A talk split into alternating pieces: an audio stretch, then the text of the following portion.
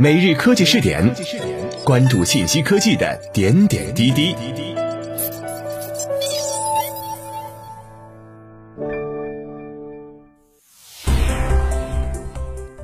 各位今天 FM 的听众朋友们，大家好，欢迎收听今天的每日科技试点。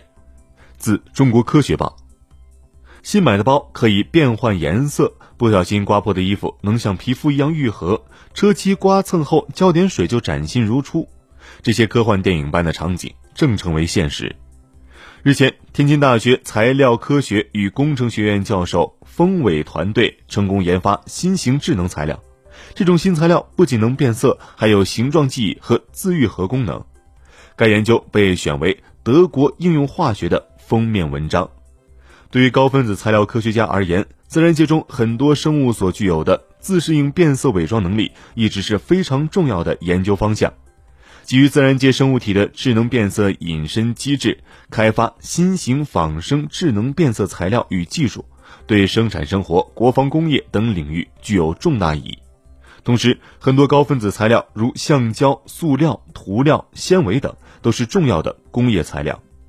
每年磨损消耗量巨大。提高先进高分子材料的使用寿命，能产生巨大的经济和社会效益。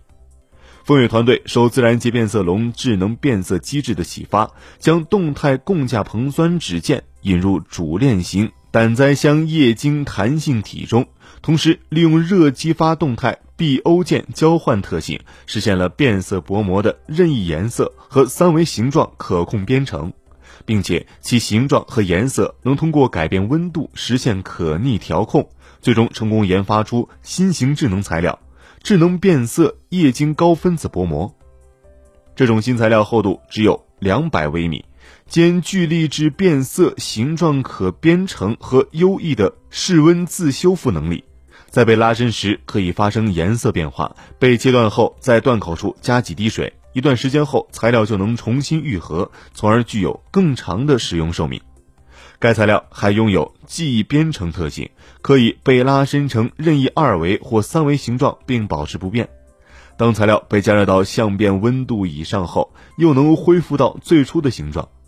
该研究提供了一种简单通用的方法，为智能仿生变色伪装材料、自适应光学系统和软体机器人等技术的发展开辟了道路，在服装、包装材料等方面有巨大应用潜力。各位，以上就是本期科技视点的全部内容，我们下期再见。